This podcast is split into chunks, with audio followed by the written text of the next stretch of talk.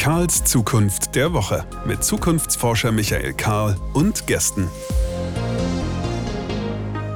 Herzlich willkommen hier in diesem kleinen Zukunftspodcast, wo wir genau das tun wollen, nämlich über die Zukunft zu reden. Es ist dies die erste Ausgabe nach Ostern 2021 und dieses Osterfest wird wohl als das in die Geschichte eingehen, bei dem Menschen nachdenken.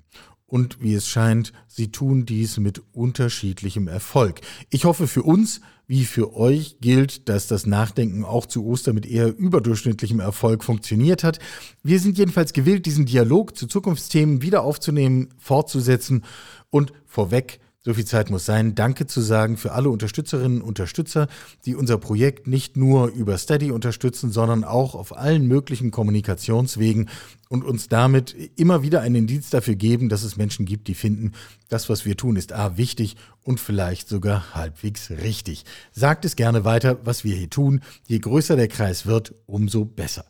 Heute haben wir ein Thema, das wird uns sowohl schöne als auch unschöne Momente bescheren. Das sage ich gleich vorweg. Wir wollen über Bildung reden, genauer gesagt über schulische Bildung.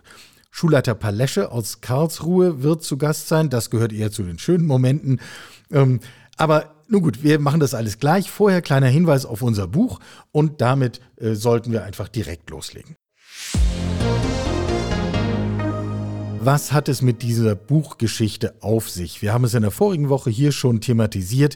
Am Schluss lässt es sich auf einen Satz runterbrechen. Wir wollen nicht mehr warten. Wir wollen jetzt reden. Wir wollen jetzt reden darüber, wie wir eigentlich die Verhältnisse in Unternehmen, in unseren Teams, in der Gesellschaft, für uns persönlich nach der akuten Phase der Pandemie gestalten wollen. Wir können ja vieles aus Corona lernen. Unter anderem können wir aus Corona lernen, wie zum Teil hilflos wir sind, wenn wir keine klare Vorstellung davon haben, wo wollen wir dann am Ende hin. Denn wenn wir das nicht wissen, dann können wir auch kaum ableiten, ist jetzt Weg A, Weg B oder C oder eine Kombination davon heute der angemessene. Kann ja sein, dass alles, worüber sich Menschen heute aufregen, richtig ist. Persönlich glaube das nicht. Aber solange wir keinen Konsens darüber haben, wo wir eigentlich hinwollen, wird es uns kaum gelingen, überhaupt irgendwo eine Messlatte dafür anzulegen um eine Gewissheit darüber zu bekommen, überhaupt ein Feedback darüber zu bekommen, ob das, was wir heute tun, uns in die richtige Richtung führt. Kurzum, wir wollen ein genau solches Zukunftsbild erzeugen. Das kann niemand vorgeben, darüber müssen wir reden, darüber müssen wir in den Dialog. Was haben wir denn gelernt aus Corona? Wie wollen wir es denn nicht zurück zu einem alten Normal, sondern hin zu einer besseren Normalität, die wir selbst aktiv gestalten. Was haben wir gelernt? Wo haben wir gemerkt, dass Türen aufgehen, von denen wir vor Corona noch gar nicht wussten, dass sie da sind? Wie wollen wir es gestalten? Das haben wir unter die Überschrift Creating the Better Normal gestellt. Wir sammeln im Moment Autorinnen und Autoren. Ein paar Plätze haben wir noch. Also, eure Meinung interessiert hier, sie ist relevant. Bringt euch in dieses Projekt ein, schreibt uns eine kurze Nachricht. Nominiert jemanden anderes, von dem oder von der ihr genau diese Einschätzung hören wollt. Die interessantesten Inhalte bringen wir in das Buch und das soll im Mai erscheinen und wir bringen sie logischerweise auch hier in diesen Podcast, denn hier ist der Platz für genau diese Debatte. Creating the Better Normal, Restart 2021 und alle Informationen finden sich selbstverständlich auf karlszukunft.de oder direkt in meinem LinkedIn-Profil zum selberlesen, zum Weitergeben. Und wir kommen hier in diesem Podcast selbstverständlich in aller Ausführlichkeit genau auf dieses Thema zurück. Kommen wir also zum Thema Bildung. Also bitteschön, gerade hinsetzen, aufrecht, Hände auf den Tisch, Bleistift gespitzt. Kleiner Rückgriff. In der vorigen Woche hatten wir Christian Stöcker hier zu Gast. Den kennt der eine oder die andere von Spiegel Online als Kolumnist, ist eigentlich Psychologe von Haus aus, Kognitionspsychologe und heute im Hauptberuf Professor für digitale Kommunikation in Hamburg. Mit ihm haben wir gesprochen über das Thema exponentielles Wachstum. Da hat der Mann gerade ein kluges Buch drüber geschrieben und über die Frage, warum es uns eigentlich so schwer fällt, uns dieses exponentielle Wachstum und seine Auswirkungen tatsächlich echt vorzustellen und daraus die richtigen Konsequenzen zu ziehen. Wir sehen das ja im Zuge der aktuellen Debatte rund um Corona quasi jeden Tag, wie sich der Kreis derer, die öffentlich bekennen, wirklich nicht zu begreifen, was exponentielles Wachstum bedeutet, immer größer wird. Christian hat darauf hingewiesen in dem Zusammenhang, dass wir hier natürlich auch ein Bildungsthema haben. Wir lernen es nicht. Und dass dieses Bildungsthema auch zu tun hat mit dem Mindset der Leute, die heute über Bildung entscheiden.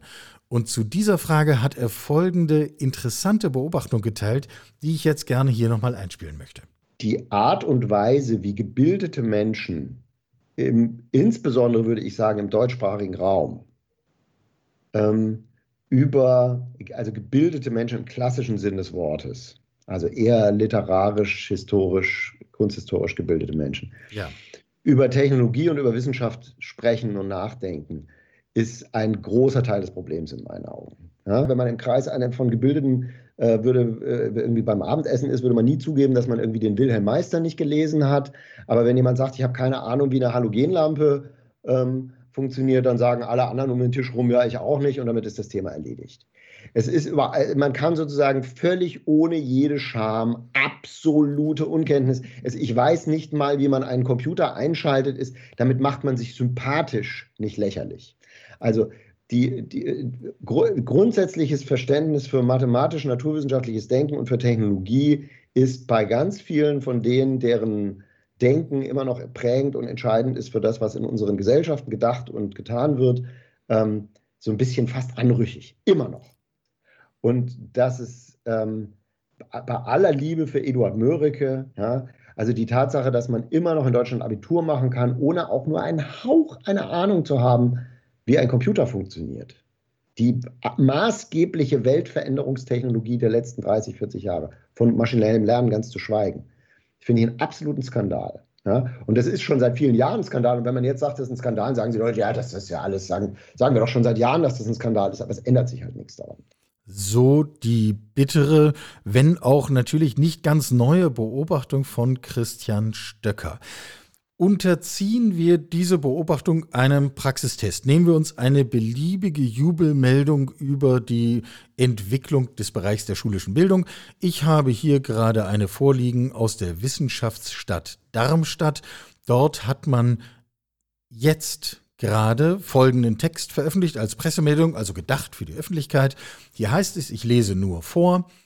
Kurz vor den Osterferien, und wir reden über die Osterferien 2021, Kurz vor den Osterferien sind in Hessen die ersten Tablets und Laptops an hessische Lehrkräfte ausgeliefert worden.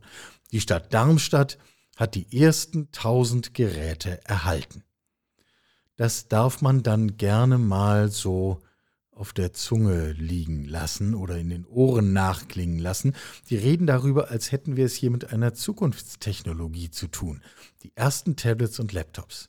Und dann geht dieser Text weiter und wird also lang beschrieben, wer übergeben, wer empfangen, wer dankbar, wer glücklich und so weiter. Anwesend unter anderem Hessens Digitalministerin, Professor Dr. Christina Sinemus. Und die lässt sich dann zitieren, wörtlich, Hessens Vorreiterrolle Vorreiterrolle. Bei der Digitalisierung zeigt sich gerade im Bildungsbereich, wir verfolgen auch konsequent und mit Nachdruck weiterhin das Ziel, bis 2022 nahezu alle Schulen an das Highspeed-Netz anzubinden. Und man werde also in knapp 700 Schulen äh, demnächst genau damit starten. Was sagt die Frau hier eigentlich? Nehmen wir es kurz auseinander. Sie sagt nahezu alle Schulen. Das heißt, sie weiß und nimmt hin, es wird auch langfristig Schulen in Hessen geben, die nicht an das Highspeed-Internet angeschlossen sind. Und was sollte es sonst für ein anständiges Internet geben als ein Highspeed-Internet? Also auf gut Deutsch, die Digitalministerin Hessens findet es richtig, dass es nach 22 Offline-Schulen in Hessen gibt. Zweiter Punkt. Bei 700 Schulen werde man demnächst starten. Das heißt, es gibt jetzt Hunderte, eher Tausende Schulen, die genau das nicht haben, nämlich einen Internetanschluss, der diesen Namen verdient. Was sind das für Zustände, die wir hier hinnehmen? Sie will sich, dritter Punkt, noch anderthalb Jahre Zeit lassen, um an diesem Zustand zumindest graduell etwas zu ändern. Und wir finden das alle richtig und nehmen es hin, denn sonst würden wir es ändern. Und der vierte Punkt ist eigentlich der schlimmste. Niemand stellt sich hin und sagt, Moment mal, Digitalisierung von Bildung hat doch eigentlich gar nichts damit zu tun, ob der Lehrer vorne einen neuen Laptop hat, ob die Lehrerin ein neues Tablet hat. Digitalisierung von Bildung müsste sich doch auf ganz anderen Ebenen abspielen. Das müsste doch etwas mit Kompetenzen zu tun haben, mit Umgang mit Wissen und ähnlichen Dingen. Aus meiner Sicht jedenfalls ist das ein krasses Missverständnis. Digitalisierung von Bildung kann doch nichts damit zu tun haben, einen Klassensatz neuer Laptops anzuschaffen. Diese These werden wir übrigens gleich mit Micha Palesche aus Karlsruhe diskutieren und ich bin sehr auf seine Meinung gespannt. Ich ahne, wie sie ausfällt. Mit diesem Trauerbild haben wir jetzt endgültig den Teppich ausgerollt für unseren heutigen Gast und dann nehmen wir uns jetzt auch die Zeit für ihn. Die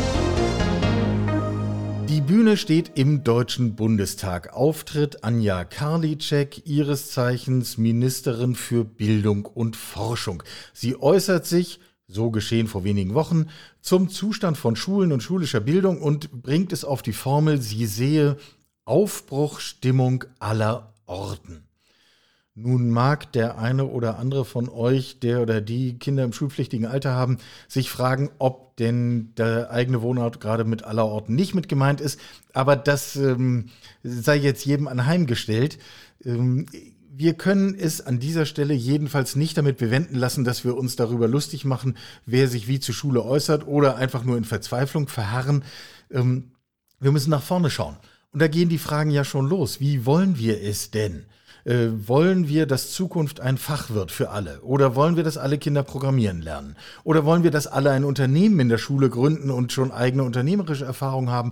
Oder dass alle in Vorleseprojekten im benachbarten Altersheim sind? Dass alle Abitur machen? Also, wir könnten das jetzt ewig fortsetzen. Die Schere geht immer weiter auseinander und der Konsens wird immer kleiner mir persönlich würde es ja schon reichen, wenn Menschen verstehen würden, dass Digitalisierung nicht identisch ist mit einem Klassensatz Laptops anschaffen, der dann irgendwo in der Ecke liegt und verstaubt. Und mir würde es auch schon reichen, wenn Menschen überhaupt anfangen würden, die Ärmel hochzukrempeln und zu machen. Der korrekten Einschätzung halber muss natürlich gesagt werden, davon gibt es viele, die sich um das System Schule verdient machen, die die Ärmel im Dauermodus hochgekrempelt haben. Das wollen wir überhaupt gar nicht in Abrede stellen, sondern ganz im Gegenteil, einen, der genau das tut, ähm, jetzt hier ins Gespräch bringen. Die Schule steht in Karlsruhe und der Schulleiter heißt Michael Palesche und ist jetzt hier im Gespräch. Hallo Michael, herzlich willkommen. Hallo Michael, danke für die Einladung. Also machen wir es erstmal ganz praktisch. Ähm, deine Schule, wenn man da hinkommt, ich habe eigene Eindrücke davon, das sieht erstmal aus wie eine ganz normale Schule. Äh, also in wenigen, äh, wenigen ganz praktischen Zeilen, was würde denn einem Beobachter, einer Beobachterin direkt auffallen, der zum ersten Mal an deine Schule kommt?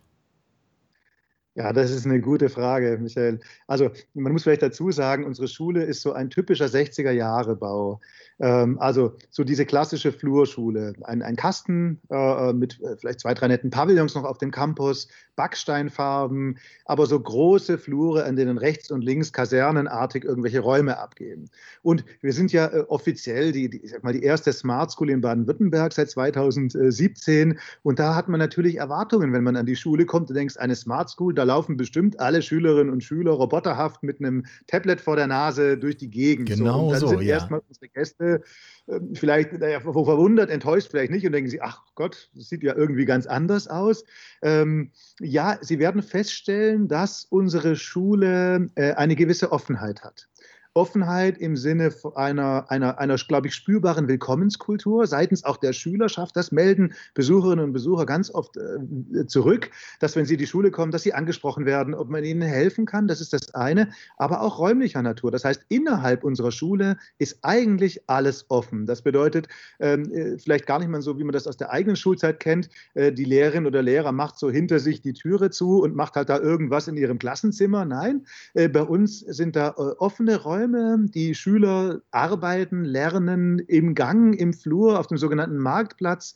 Es gibt verschiedene Lernatelierbereiche, also verschiedene Bereiche, die definiert sind, um unterschiedlich oder anders lernen zu können. Und ja, natürlich haben wir Technik. Und ja, natürlich, es gibt vielleicht auch auf dem ganzen Campus WLAN und solche Dinge. Das ist da. Aber ich glaube, das ist gar nicht so das zentrale Element. Und äh, das ist etwas, das wir äh, eigentlich auch immer wieder gespiegelt bekommen von unseren Besucherinnen und Besuchern. Also eine sehr, sehr offene Schule, und vielleicht auch manchmal Schüler, die irgendwie äh, am Boden liegen, sage ich jetzt mal, oder auf Sitzsäcken liegen und lernen, aber nicht so, wie man sich vorstellt, dass die alle irgendwie in Reihen und Glied ausgerichtet nach vorne sitzen. Das sucht man tatsächlich bei uns vergebens nicht, aber das ist sehr selten anzutreffen. Ja, äh, zu den Fragen von selber lernen und selber Verantwortung dafür übernehmen kommen wir gleich. Ich würde gerne einen Punkt, naja, es wäre ein bisschen vermessen zu sagen, ein für alle Mal klarstellen, aber zumindest unter uns und hier an dieser Stelle klarstellen. Wenn wir über Digitalisierung von Bildung reden und Digitalisierung reden im Umfeld äh, der Schülerinnen und Schüler und vor allem natürlich in deren zukünftigem Leben. Ähm, wir gehen ja in immer digitalisiertere Welten hinein. Also, äh, Stimmst du der Aussage zu, Digitalisierung hat im Wesentlichen erstmal nichts mit der Anschaffung zu, von Technik zu tun? Und wenn du dem zustimmst, was ist dann eigentlich Digitalisierung von Bildung? Also ich stimme voll und ganz zu. Ähm, ich glaube, man muss verstehen, dass eben äh, Digitalisierung oder besser gesagt, ich möchte vielleicht gleich auch noch eine Begriffsklärung machen, die Kultur der Digitalität, in der wir leben, äh, eben keine Eigenschaft von technischen Geräten ist. Und äh, wir haben oft Beispiele im schulischen Kontext und im Bildungskontext. Wenn man beispielsweise mal 20 Jahre zurückgeht, ähm, da haben Schulbuchverlage das digitale Schulbuch rausgebracht und das war jetzt einfach ein PDF. Ja. Äh, und da erkennt man eigentlich schon, das sieht furchtbar digital aus, hat aber eigentlich mit den Kompetenzen, die man braucht in einer zunehmend digitalisierten Welt, nichts zu tun. Und vielleicht auf die Begrifflichkeit zur Klärung einzugehen. Kultur der Digitalität hat Felix Stalder zum ersten Mal 2018 ähm, äh, veröffentlicht äh, in seinem Buch. Ähm, und er hat ein tolles Bild aufgemacht. Ich glaube, anhand dem kann man genau sehen, um was es eigentlich geht, Michael. Er hat nämlich gesagt, äh, man kann die Digitalisierung vergleichen äh, mit dem Buchdruck. Und zwar gab es eine neue technische Veränderung und erst im Laufe der Zeit hat sich so etwas wie eine Buchkultur entwickelt, eine Lesekultur, da sind Bibliotheken entstanden und alles, was daraus was dazugehört. Und jetzt ist es so, dass wir in unserer Gesellschaft ähm, eben in dieser Kultur der Digitalität leben. Wir haben die Digitalisierung, um jetzt was technische Geräte betrifft, seit vielen, vielen Jahren, Jahrzehnten. Ja, man spricht ja interessanterweise immer noch manchmal von neuen Medien. Äh, so neu sind die gar nicht. genau. Es hat sich aber in unserer Gesellschaft, in unserem Alltag die Kultur der Digitalität entwickelt. Die hat bestehende Kulturtechniken durchdrungen. Äh, Kuklik hat mal in dem Buch beschrieben, ja auch uns so als hybriden Menschen bezeichnet, weil wir ja ständig äh, vernetzen. Wir haben mobile Endgeräte dabei, wir können uns vernetzen, Informationen suchen, äh, ähm, austauschen. Ja, und jetzt kommen wir in die Schule. Und jetzt stehen wir an den Schulen bei der Digitalisierung am Anfang des Buchdrucks. Und jetzt soll da, muss da quasi eine neue Art des Lehren und Lernens, einer Lernkultur entstehen. Und jetzt passiert vielerorts eben genau das, was du beschreibst was die Schulbuchverlage vielleicht vor 20 Jahren schon gemacht haben, dass versucht wird, analoge Prozesse digital abzubilden. Das bedeutet, statt einer Tafel klebt man ein Whiteboard an die Wand. Das mhm. sieht digital aus, aber letztendlich ist das Lernen gleich wie vorher auch. Äh, Schülerinnen und Schüler bekommen Tablets. Jetzt schreiben die eben nicht mehr auf Arbeitsblätter, sondern drücken das in das Tablet rein. Aber es verändert sich überhaupt nichts an Lernkultur. Und was das dann bedeutet letztendlich an Lernkultur, das können wir jetzt sicherlich gerne noch weiter, ähm, genau weiter, da kommen wir nachher drauf auf, auf selbstgesteuertes Lernen. Genau, ganz genau. Äh, an den ersten Punkt machen wir einen Haken. Äh, die zweite Frage, die sich direkt anschließt, in dieser Kultur der Digitalität, was wäre aus deiner Sicht und deiner ganz praktischen Schulerfahrung die zentrale Kompetenz, von der wir uns wünschen, dass Schülerinnen und Schüler sie erwerben? Ja, ähm, ich glaube, das zentrale Element, das Merkmal der Kultur der Digitalität ist Gemeinschaftlichkeit, äh, sind partizipative Prozesse, sind gemeinschaftliche Prozesse, um, um Herausforderungen und Probleme, oder ich, Problem möchte ich gar nicht sprechen, aber Herausforderungen der Zukunft äh, zu begegnen. Unsere Welt wird zunehmend komplexer. Ähm, und ähm, man muss eben, und man schafft es eben als einzelne Person eben nicht mehr dieser Komplexität Herr zu werden. Man schafft es nicht alleine zu lösen, sondern man muss gemeinschaftlich in ko-kreativen Prozessen, ich will fast sagen im unbestimmten Raum, arbeiten, um Lösungen zu entwickeln, gemeinschaftlich. Aus Gemeinschaft erfolgt Innovation, aus Gemeinschaft erfolgt eben diese Einbeziehung der unterschiedlichen Perspektiven. Und wenn man jetzt das auf den schulischen Kontext betrachtet, dann muss man eben genau diese Arbeitsformen, ja, diese Formen dieser, des gemeinschaftlichen Arbeitens, des, des komplexen Problemlösens, das muss das zentrale Element werden. Und jetzt haben wir natürlich im schulischen Kontext genau das Problem, dass unser System, wie es bisher aufgebaut ist, dem völlig konträr läuft. Nämlich, wir haben am Ende des Tages Abschlussprüfungen, die, wenn ich gemeinschaftlich arbeite, durchfalle. es soll eine Vergleichbarkeit, eine vermeintliche Vergleichbarkeit stattfinden, indem man eine erwartbare Lösung versucht ähm, ja, zu erreichen. So. Und das ist natürlich völlig konträr zu dem, was man eigentlich an Kompetenzen in der Zukunft braucht und auch in der Kultur der Digitalität braucht. Ja, ähm, also die, die, ich blende jetzt die ganzen spontanen Widersprüche alle aus, die damit zu tun haben, dass wir eben die bisherige Schulkultur so wahnsinnig verinnerlicht haben. Von man muss es doch aber messen und von alleine machen die doch nichts und die liegen doch alle nur voll in der Ecke rum und spielen den ganzen Tag Fortnite und, und, und so weiter. Ich bin sehr sicher, du machst genau die konträren Erwartungen und Erfahrungen. Insofern müssen wir das gar nicht weiter vertiefen. Kommen wir zum selber Lernen.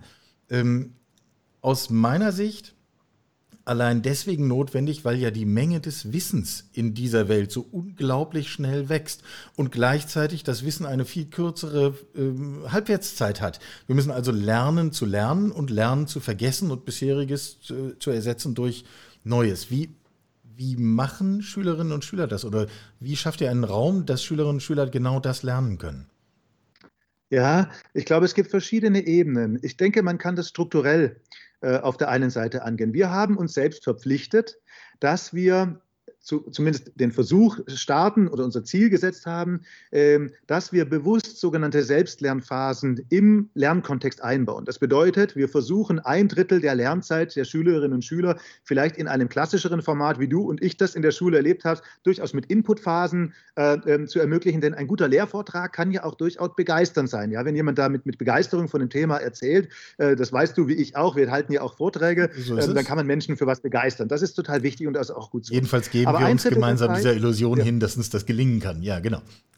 Genau, so, genau, wir versuchen es zumindest. Ja, genau. Äh, das, das, zweite, der zweite, das zweite Drittel ist sicherlich ähm, das Drittel, in dem es genau um dieses gemeinschaftliche Arbeiten geht, um diese kooperativ-kollaborativen Arbeitsphasen. Und das dritte Drittel ist genau das, was du ansprichst. Es geht um Selbstlernphasen, an denen die Schülerinnen und Schüler eigenständig, wirklich auch für sich arbeiten nach ihrem eigenen Lerntempo, bei dem sie sich ihre eigenen Ziele setzen, bei denen sie, ja natürlich, es zunächst mal nicht gelernt haben, aber einen Lerncoach bei uns an der Seite haben. Das heißt, jeder Schüler, jede Schülerin hat einen eine Lehrerin oder ein Lehrer an der Seite, die spätestens alle zwei bis drei Wochen mit ihr über den Lernprozess spricht, bei dem dokumentiert wird, wie es läuft, bei dem der Schüler sich, die Schülerin sich eigene Ziele setzt, ja, und quasi so lernt, sich Wissen anzueignen und für den Lernprozess Verantwortung zu übernehmen. Und vielleicht ganz kurz an dieser Stelle noch, hm, weil das die vorherige Frage ja in dem Moment dann auch tangiert, ja, äh, weil du fragtest Thema Leistungsmessung, ja. Äh, ich glaube, das Thema Leistungsmessung muss dann in dem Moment eben auch anders erfolgen. Es muss eher ein Prozess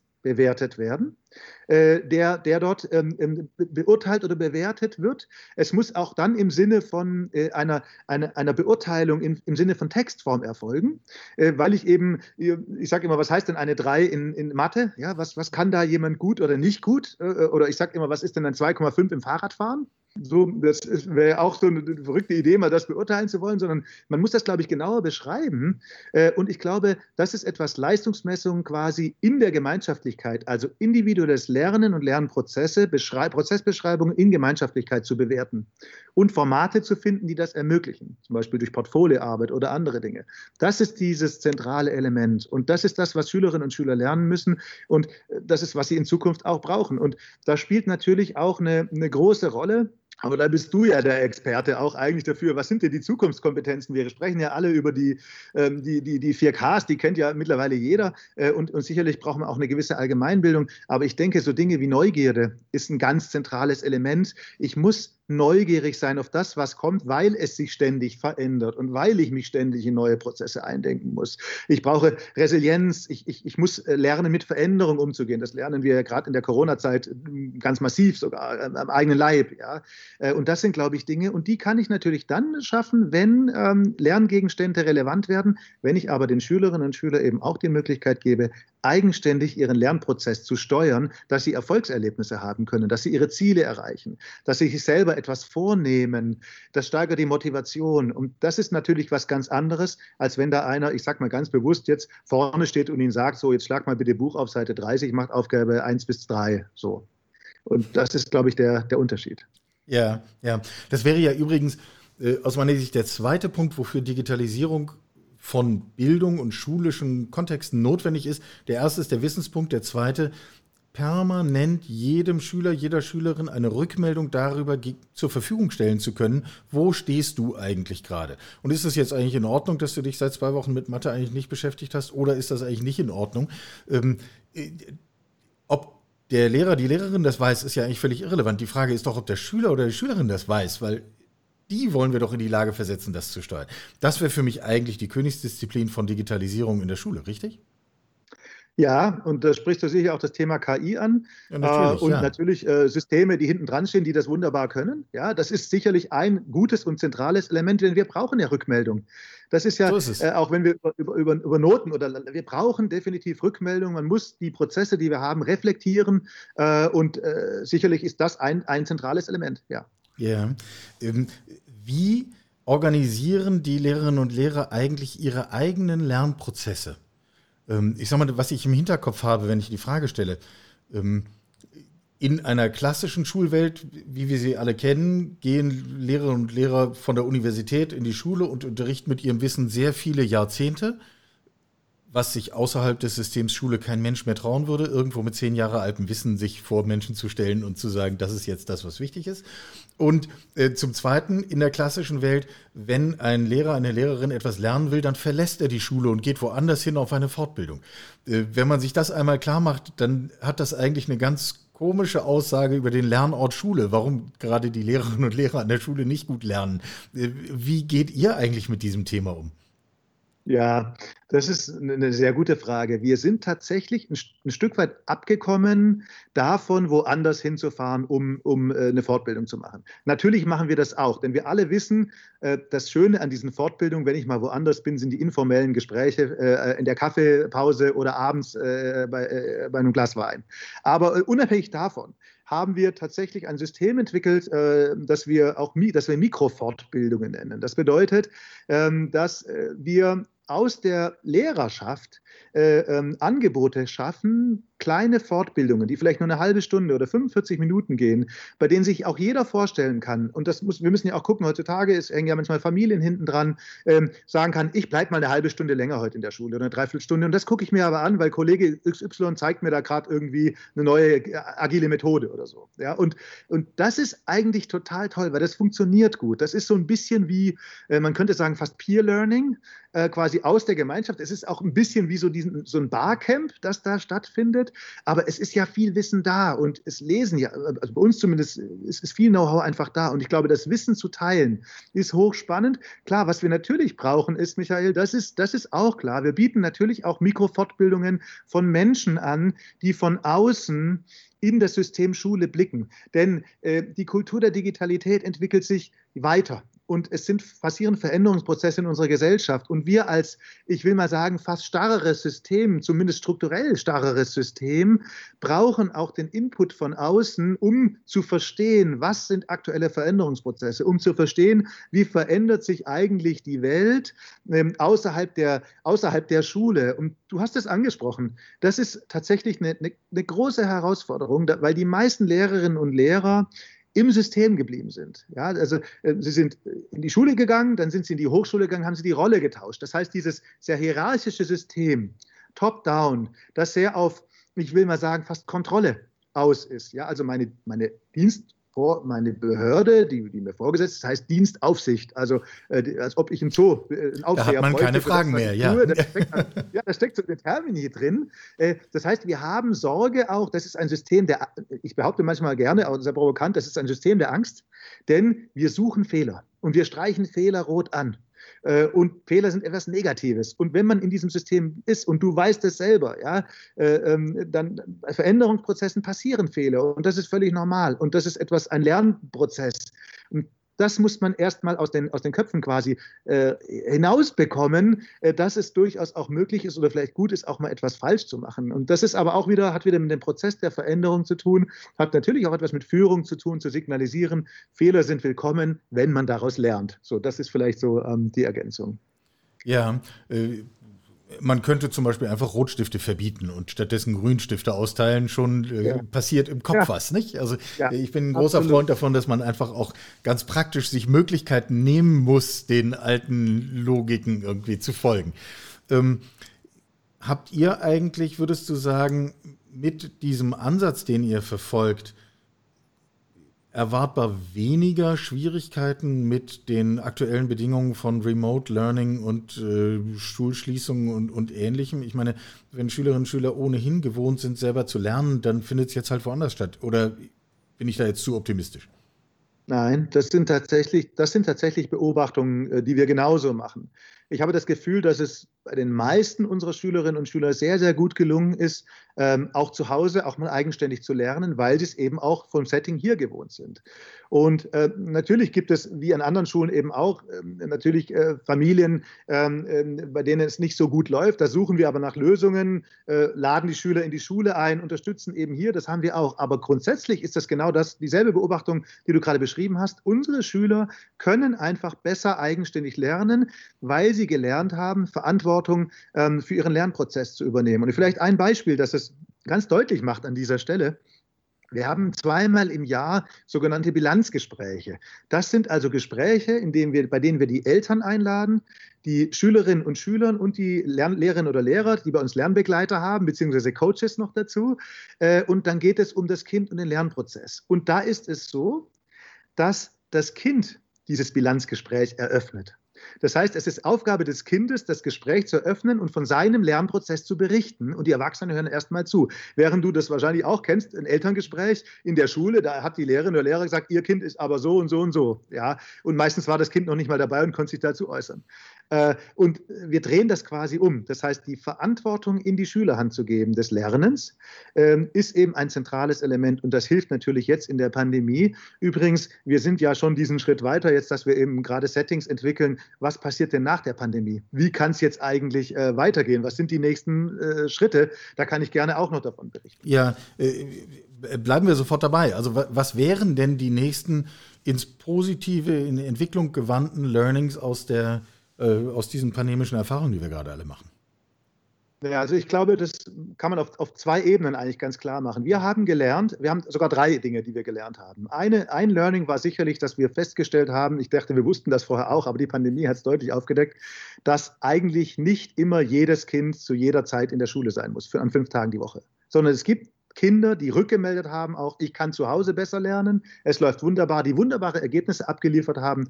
Und da wäre ein Learning auch zu sagen, warum nicht in Zukunft ein Modell zu entwickeln, klar, das ist das Thema Schulpflicht, aber in dem bestimmte Kinder an ein oder zwei Tagen in der Woche zu Hause oder wo auch immer lernen. Und jetzt kommen wir zu dem zweiten Punkt, wo auch immer. Äh, Corona hat gezeigt, wir können überall lernen. Das macht es offensichtlich. Und äh, du kennst sicherlich ja die Definition in die verschiedenen Orte. Erster Ort, zweiter Ort, dritter Ort. Also der erste Ort eben das Zuhause eigentlich. Der zweite Ort, da hat man unterschieden in, in die Arbeitsstelle. Und der dritte Ort im Sinne von Begegnungsorten, Orte der Teilhabe, der Gemeinschaft. Und jetzt haben wir ja in der Pandemie eben auf einmal irgendwie den zweiten Ort, die Arbeit an den ersten Ort verlagert, nämlich nach Hause. Äh, das ist etwas äh, völlig Neues. Homes, äh, ja, also die Heimarbeit, Homeoffice gab es natürlich schon immer, aber in dieser Form, in dieser Breite nicht. Und ein Learning ist jetzt eben, und das ist genau das, was wir gerade machen, wir suchen jetzt Lernorte im Quartier, in unserer Stadt ähm, und machen sie sichtbar auf einer interaktiven Karte sodass wir auch nach der Pandemie Orte finden, an denen gelernt werden kann. Und das können eben Orte sein, die eine digitale Teilhabe ermöglichen. Also im Sinne von, es gibt vielleicht leerstehende Büroräume, die aber eine tolle Infrastruktur haben, bei denen eben Kinder, die zu Hause das nicht haben, hingehen können, um dort zu lernen. Wir flankieren das mit Studierenden der Pädagogischen Hochschule, die die Orte bespielen quasi.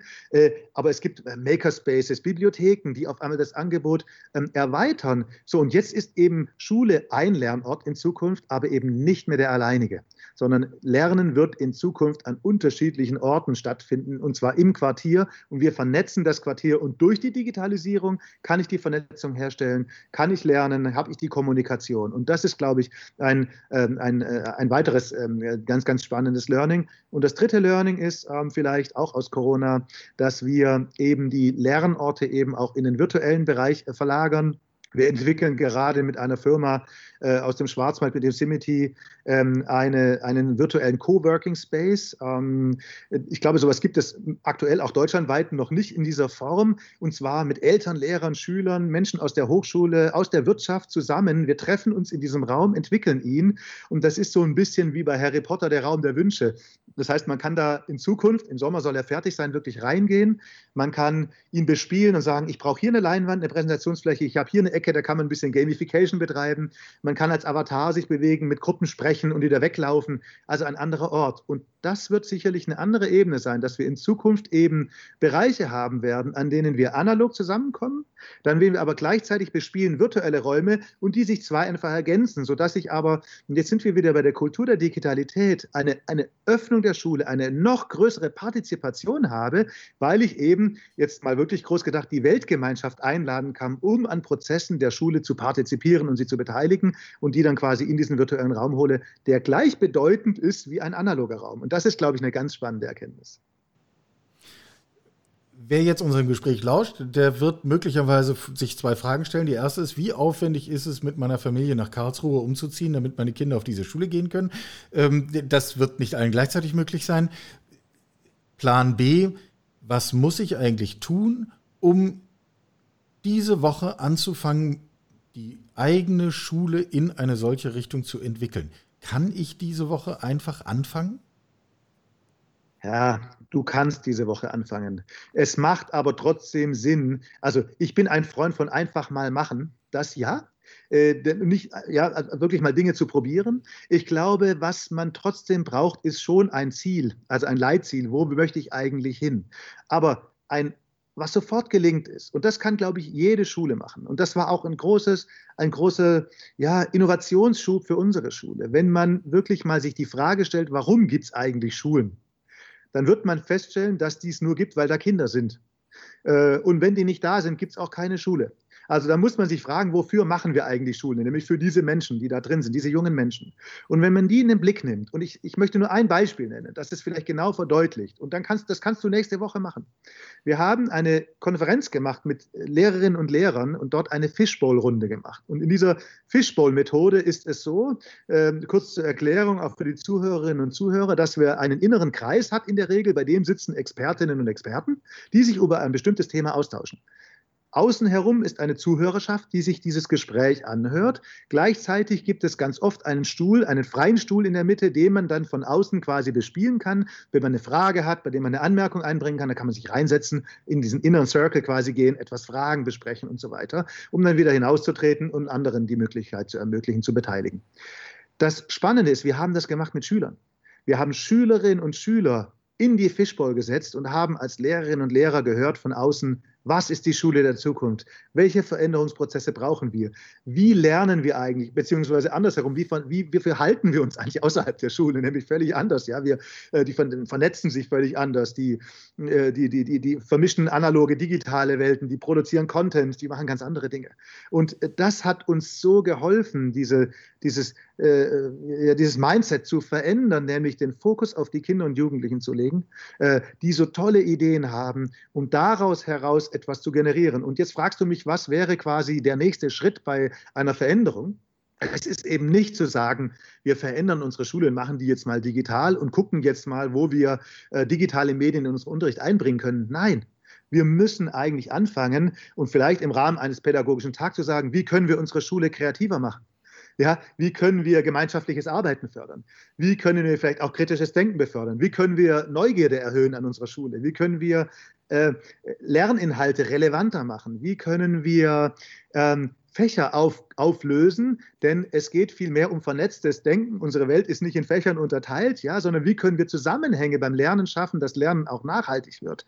Wie können wir ähm, ja, äh, Zukunftsfragen, der, also beispielsweise der Klimawandel, ja, müssen, äh, wie können wir das in unseren Alltag einbauen, im Schulalltag? Das muss quasi ähnlich wie die Kultur der Digitalität, also Bildung für nachhaltige Entwicklung, muss quasi bestehende Lernprozesse durchdringen, äh, fast wie in so einer Nährlösung, will ich meinen, und quasi dauer, äh, ja, dauerhaft in das Konzept eingebunden sein. Also du siehst, es gibt da viele Ideen, die man machen kann, aber es ist natürlich entscheidend, dass man bereit dafür ist und dass man auch, und da ist natürlich auch, hat natürlich auch eine Schulleitung äh, sicherlich einen entscheidenden Einfluss darauf, inwieweit gewährt man so etwas, inwieweit macht man so etwas sichtbar und stößt vielleicht sogar solche Prozesse an. Ich merke, mit unserem ganzen Interview fühle ich mich jetzt gerade auch selber ein wenig ertappt, denn ich habe ja dasselbe gemacht. Ich habe den Schulleiter angerufen. Ich hätte auch fragen können, ob nicht einfach irgendjemand, der oder die an der Schule lernt, äh, dieses Gespräch äh, hätte führen wollen und können. Und hinter das Können machen wir jetzt mal kein Fragezeichen, äh, weil das setzen wir jetzt einfach mal voraus. Müssen wir dann halt beim nächsten Mal machen, aber so habe ich jetzt auch gerade noch mal, hat in meinem Kopf gerade auch noch mal Klick gemacht. Micha, ich danke dir ganz herzlich, äh, wünsche dir ganz viel äh, Erfolg, Neugier, Unerbittliches weiter vorantreiben äh, und ich bin gespannt zu horchen und immer wieder zu hören, wie es bei, wie sich die Dinge bei dir entwickeln, wie ihr es schafft, ähm, auch so ein Stück äh, Terrain zu erschließen, was wir dann auch anderswo multiplizieren können. Danke dir. Ja, vielen Dank, Michael. Alles Gute für dich. Soweit Micha Palesche, Schulleiter aus Karlsruhe. Und ich weiß nicht, wie euch das geht. Mir geht es ganz unmittelbar so, wenn ich so Menschen reden höre, die einfach machen und die sogar auch noch mal klug drüber nachgedacht haben. Kleiner Rückgriff auf den Anfang. Ostern als Wochenende des Nachdenkens. Das ist so wohltuend und das bestärkt einen doch darin, dass man sich eben nicht mit Zynismus und Humor und Distanz zufrieden geben kann, sondern dass die eigenen Ärmel eben aufgekrempelt gehören, damit wir ein Stück einen Unterschied machen und die Dinge ein Stück besser machen. Heute rund um Bildung, schöne und unschöne Momente. Ich hatte es vorher versprochen. Heute rund um unser Projekt Creating the Better Normal. Darüber werden wir in den kommenden Wochen, glaube ich, noch viel reden und viel zu reden haben. Kommende Woche ist das Stichwort. Genau dann hören wir uns wieder. Bleibt gesund, wir hören uns an genau dieser Stelle.